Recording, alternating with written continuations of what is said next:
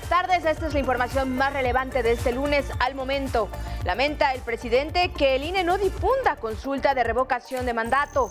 El primer mandatario reiteró que los consejeros del INE dan muestra de actitud antidemocrática al no alentar la participación ciudadana. A partir de este día, el 11 recorrerá el país para decirle dónde podrá usted votar en la consulta de revocación de mandato. Hoy estaremos desde Baja California Sur, Guerrero y Yucatán con nuestros reporteros. El tren Maya avanza y se inaugurará el próximo año. Así respondió el gobierno de México a quienes ahora se oponen a esta obra prioritaria opositores que sin embargo callaron por años mientras grandes complejos hoteleros han afectado severamente la flora y fauna de esa región. Falsa alarma en el aeropuerto de Cancún. Al reventarse una banda de transportación de equipaje, el estruendo generó reacciones de pánico. Las autoridades aclararon ya los hechos y todo volvió a la tranquilidad. El mundo, Mariupol sigue bajo fuego incesante. Al borde de la catástrofe, más de 5.000 personas han muerto, incluyendo más de 200 menores de edad.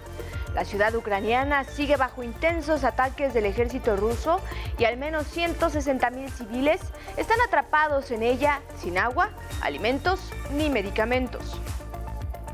Ya en los deportes, México no levanta su calidad, pero eso sí, podría pasar de panzazo al Mundial aseguró el repechaje tras vencer a Honduras con un empate ante El Salvador, pasaría ya al Mundial. Es el resumen y con él comenzamos.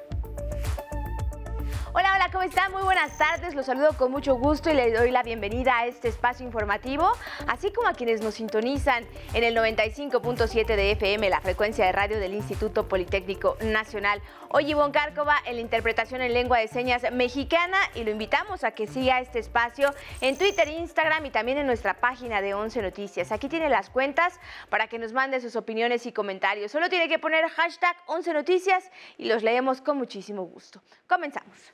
Esta mañana el presidente Andrés Manuel López Obrador reprochó de nuevo al Instituto Nacional Electoral la escasa difusión que ha hecho para que los ciudadanos ubiquen su casilla hacia la consulta de revocación de mandato el próximo 10 de abril. Así lo dijo. A dos semanas de que se lleve a cabo la consulta sobre la revocación de mandato presidencial, el INE sigue sin entender la importancia de difundir la participación ciudadana en este ejercicio democrático, el primero en la historia de nuestro país, lamentó el presidente Andrés Manuel López Obrador. Y es muy lamentable que el INE no promueva la consulta. Me estaba mostrando mi esposa Beatriz un cartelito del INE difundiendo la consulta revocación del mandato. La casi nula publicidad del INE a la consulta ha demostrado la falta de vocación democrática del árbitro electoral, haciendo uso del decreto que le permite difundir la consulta sobre revocación de mandato. Publicado el pasado 18 de marzo, el presidente hizo lo que el INE no ha hecho, invitar a los ciudadanos a ejercer su derecho y dio lectura al irrisorio cartel con el que el INE afirma hacer difusión de la consulta aviso a los ciudadanos de las secciones electorales 3754, 3757, 3763 y 3764. Se les informa que la mesa receptora donde podrán, ahí si no le entiendo ya, emitir su opinión en la consulta sobre la revocación del mandato a realizarse el próximo 10 de abril de 2022 se localiza en el Centro de Desarrollo Comunitario Pueblo Quieto, domicilio ubicado en la calle Cuauhtémoc, Manzana 7, lote 2, Colonia Pueblo Quieto, código postal 14040, Tlalpan, esquina Moctezuma correspondiente a la sección electoral 3764.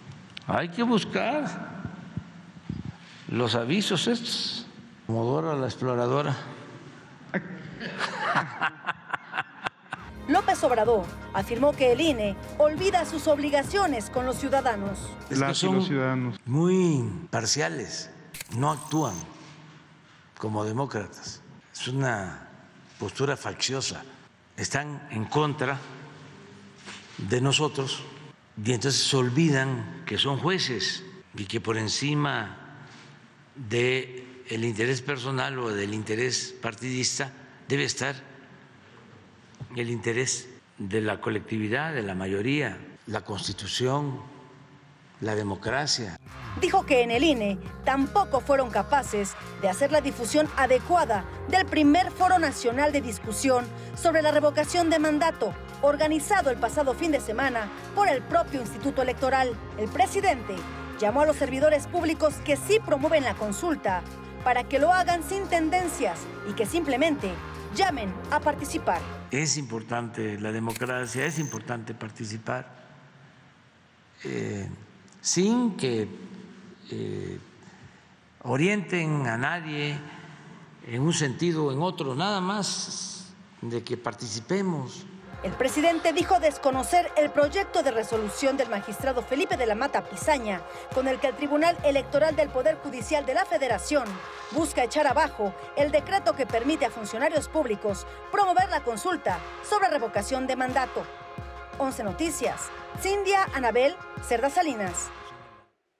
Y miren, en el 11 hemos desplegado a nuestro equipo de reporteros y camarógrafos a varios estados para irle contando el pulso a la ciudadanía que se presta a participar en esta consulta de revocación de mandato. Hoy empezamos con Cecilia Nava, quien se encuentra en Baja California Sur. Muy buenas tardes, Cecilia. Adelante con tu reporte. ¿Qué tal? Buenas tardes. Los saludo desde La Paz, Baja California Sur, a donde acudió 11 Noticias para conocer el sentir de la población ante la proximidad de la jornada para la revocación de mandato. Y es que aquí podrán participar hasta 559.295 personas. Sin embargo, nada más se instalarán 342 casillas. Vamos a escuchar el sentir de la población.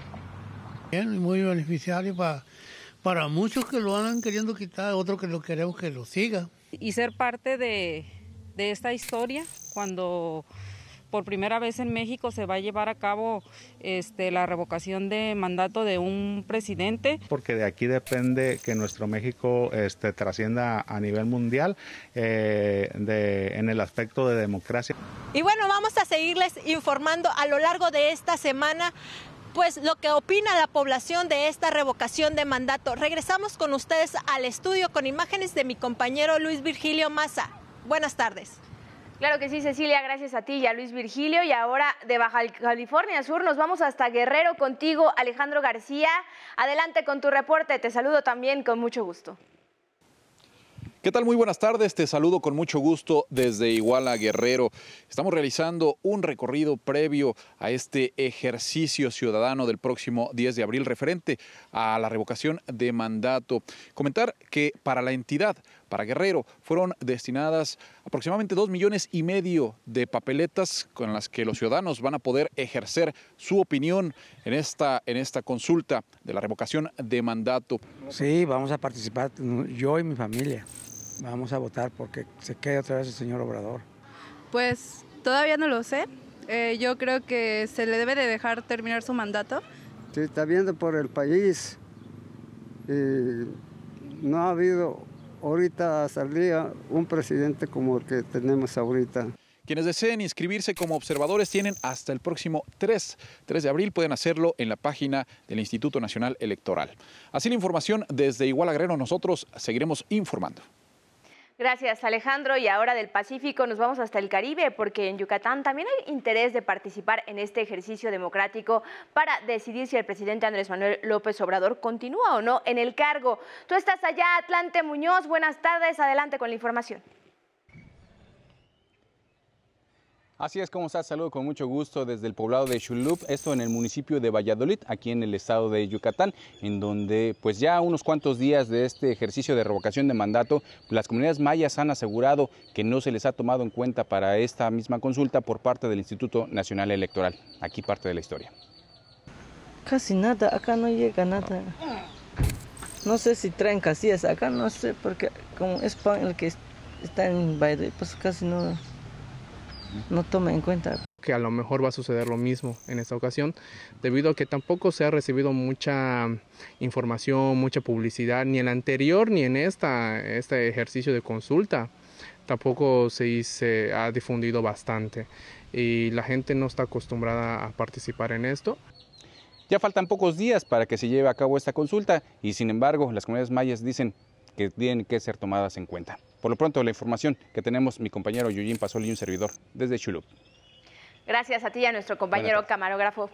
Gracias, Atlante. Muy buenas tardes. Y de las ventajas de la democracia participativa va la crónica de mi compañero Don Miguel Reyes Razo. Ya en mis días de opositor, abrí brecha para que este país viviera un régimen democrático.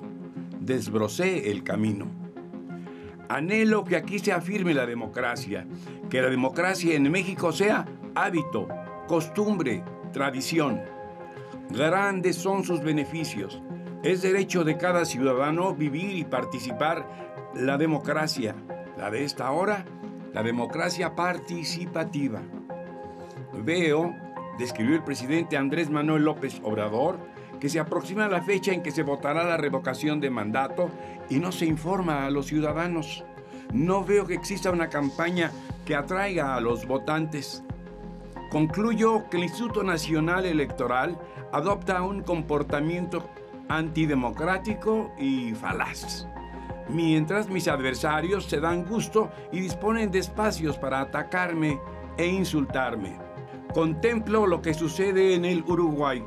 El domingo anterior, los ciudadanos uruguayos votaron, decidieron el destino de ordenamientos que juzgaron inútiles. La democracia es y la hace y la utiliza el pueblo. ¿Acaso el pueblo de México no la merece? Ojalá y los consejeros del INE, quienes por cierto cobran las perlas de la Virgen, tomen en cuenta al pueblo. Ya don Benito Juárez nos lo advirtió, con el pueblo todo, sin el pueblo nada.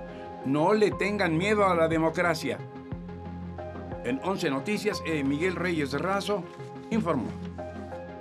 En más información les comparto que una falsa alarma causó pánico momentáneo en el Aeropuerto Internacional de Cancún, Quintana Roo.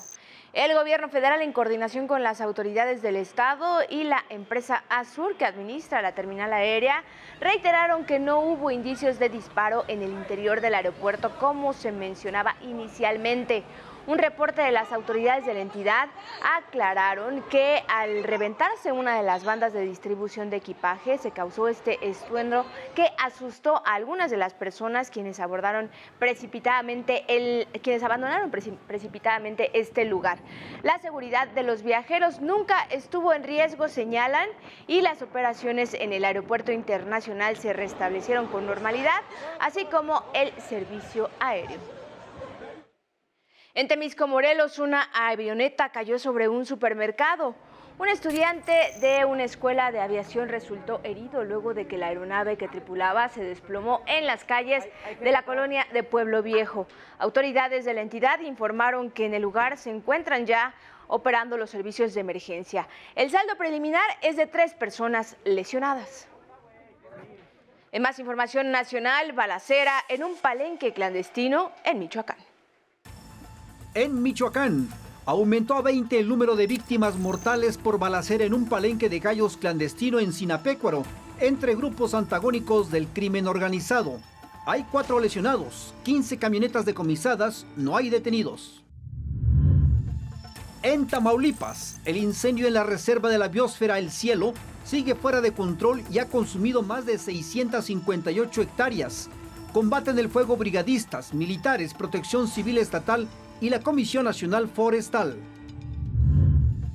En Morelos, el Pipiolo, presunto responsable del incendio al Cerro del Teposteco la semana pasada, fue reaprendido este lunes luego de que intentara ingresar al paraje donde provocó el siniestro.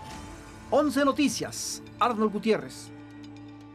Y precisamente el presidente López Obrador lamentó la masacre ocurrida en un palenque clandestino en Sinapecuaro, Michoacán. Se trató, dijo, de un enfrentamiento entre grupos criminales y adelantó que un grupo especial del gobierno federal ya apoya las investigaciones.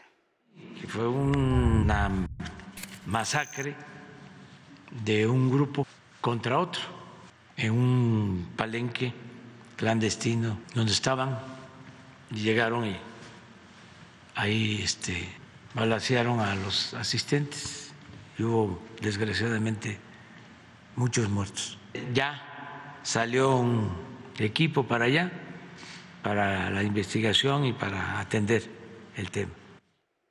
En otro tema de la matutina, el presidente López Obrador reiteró que el nuevo trazo del tren Maya no afectará cenotes en Tulum y explica por qué.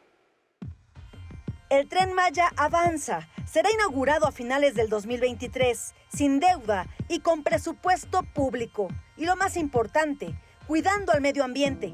Así respondió el presidente López Obrador a quienes ahora se oponen a esta obra prioritaria. Aseguró que la ruta del tren Maya ha sido diseñada, incluso modificada más de una vez, para causar el menor impacto ambiental y aclaró que la vegetación en la zona ya había sido afectada por los grandes complejos hoteleros. Llegando a Tulum, en efecto, hay cenotes, pero el proyecto contempla hacer viaductos para pasar por arriba. No se toca, no se altera en nada los ríos subterráneos y los cenotes. Refirió que buena parte de la inconformidad es por falta de información, pero también están quienes se oponen solo por mala fe a su proyecto de transformación. Para muestra, exhibió cómo actuaron en el pasado algunos de los que ahora emprendieron una campaña mediática contra el tren Maya, los mismos que nunca vieron daños cometidos por grandes cadenas hoteleras. Y está el otro caso de cómo les permiten aquí, junto a Escaret, a una empresa estadounidense, Calica, que tienen como tres mil hectáreas, les dan el permiso para sacar material consideró ofensiva la campaña contra el tren Maya cuando los mexicanos respaldaron el proyecto con una consulta nacional. Dijo que se trata de una estrategia fallida que en estos tiempos ya no funciona, por más dinero que inviertan. Es ofensivo. Se hicieron consultas en todo el territorio. La mayoría a favor. ¿Ustedes creen que podríamos hacer una obra de esta sin el consentimiento de la gente? Afirmó que no hay impedimento legal para continuar con la construcción del tren Maya. El amparo que pretendía frenar los tramos 1, 2 y 3 de Palenque a Mérida fue resuelto a favor de la obra. Respecto al tramo 5, que va de Cancún a Tulum, el nuevo, que ahora están impugnando, aseguró que está por autorizarse el derecho de vía e informó que los ingenieros militares que edificaron el aeropuerto Felipe Ángeles ya están en el sureste, en su nueva misión, los tramos 6 y 7 del tren Maya. A propósito de ello, reveló que el lujoso avión presidencial, comprado el sexenio pasado, ahora pasará a manos de la nueva empresa militar, Olmeca Maya Mexica, que ya opera el aeropuerto Felipe Ángeles. 11 Noticias, Cindia Anabel Cerda Salinas. Y en noticias metropolitanas, la jefa de gobierno de la Ciudad de México, Claudia Sheinbaum, presentó el nuevo programa de renovación de la Policía de Tránsito. En una primera fase se incorporarán 100 nuevos elementos. Este programa comienza a operar el 4 de abril. El objetivo es modernizar, actualizar, fortalecer a la Policía de Tránsito de la Ciudad de México. Y para ello son dos áreas principales. La primera, es eh, la mejora de la propia policía, su capacitación y la utilización de teléfonos celulares para la infracción. Ya no podrá ser a través de papel como se venía haciendo. Y el segundo objetivo pues es erradicar cualquier corrupción que todavía quede en la policía de tránsito.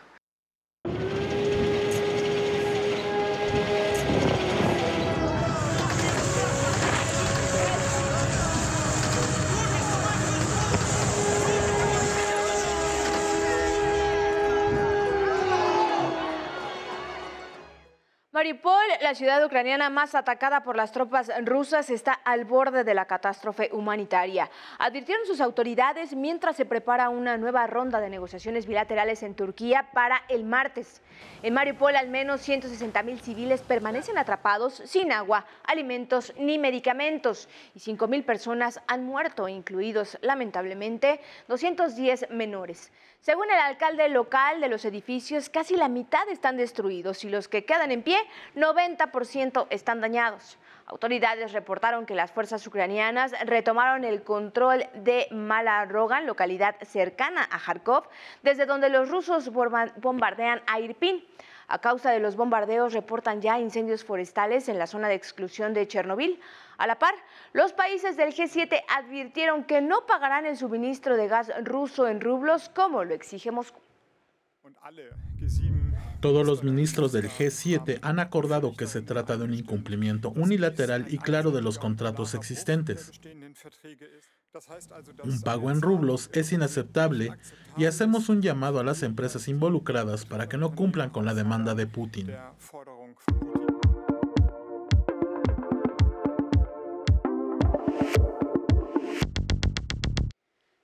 En más información del mundo, vamos a Centroamérica. En el primer día de aplicación del estado de excepción en El Salvador, la Policía Nacional capturó a 600 personas. Son integrantes de la pandilla Mara Salvatrucha relacionadas con la ola de violencia que ha dejado 76 muertos en tan solo dos días. La policía revisa vehículos, viviendas y personas presuntamente sospechosas de generar terror entre la población. En Guatemala, la policía detuvo a tres hombres que transportaban a 65 migrantes hondureños y nicaragüenses, entre ellos 14 menores de edad. Pretendían llevarlos a Estados Unidos cruzando México en tres autobuses. Los traficantes de origen guatemalteco fueron detenidos anoche.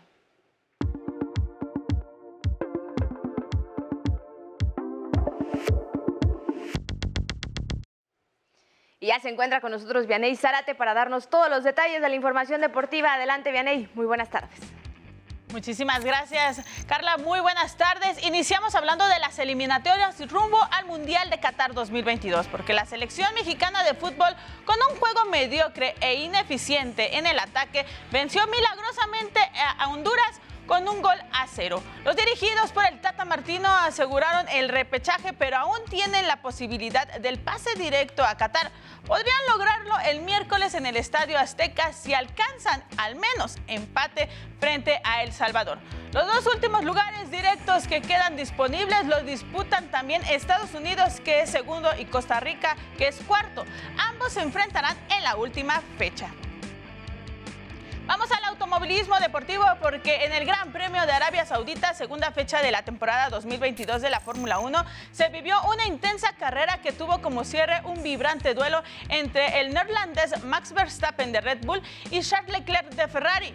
Verstappen se llevó el primer puesto. El podio lo completó el español Carlos Sainz de Ferrari y el mexicano Sergio Checo Pérez largó primero y estuvo liderando durante la mitad de la carrera, pero terminó en cuarto puesto tras una mala decisión de su equipo al mandarlo a pits por cambios de neumáticos. La próxima parada será el 10 de abril en el Gran Premio de Australia. Vamos a más información deportiva porque este fin de semana en la jornada 12 de la Liga MX Femenil de Fútbol Sub-17, durante el duelo entre Cruz Azul y Juárez, la futbolista de la máquina Adriana Ortiz Izar recibió un fuerte balonazo en el rostro y se desvaneció, por lo que se puso en marcha el protocolo de conmociones de la Liga MX. Fue trasladada al hospital para ser sometida a pruebas médicas. Ortiz se encuentra estable tras sufrir un traumatismo cráneoencefálico, por lo que continuará bajo observación médica. En el fútbol americano estudiantil, actividad de los equipos representativos del Instituto Politécnico Nacional en la categoría intermedia de la UNEFA. Cheyennes del IPN vencieron en el estadio Wilfrido Maciú 22-18 a Pumas Acatlán y las Águilas Blancas regresaron a la victoria rompiendo su racha de dos derrotas consecutivas al vencer 18-8 a los Linces VM. Hasta aquí la información deportiva. Buenas tardes. Gracias, Vianey. Muy buenas tardes. Y ya también llegó Sandra Sitle con todos los detalles de esta polémica ceremonia del Oscar y mucho más. Muy buenas tardes, Sandra. Adelante.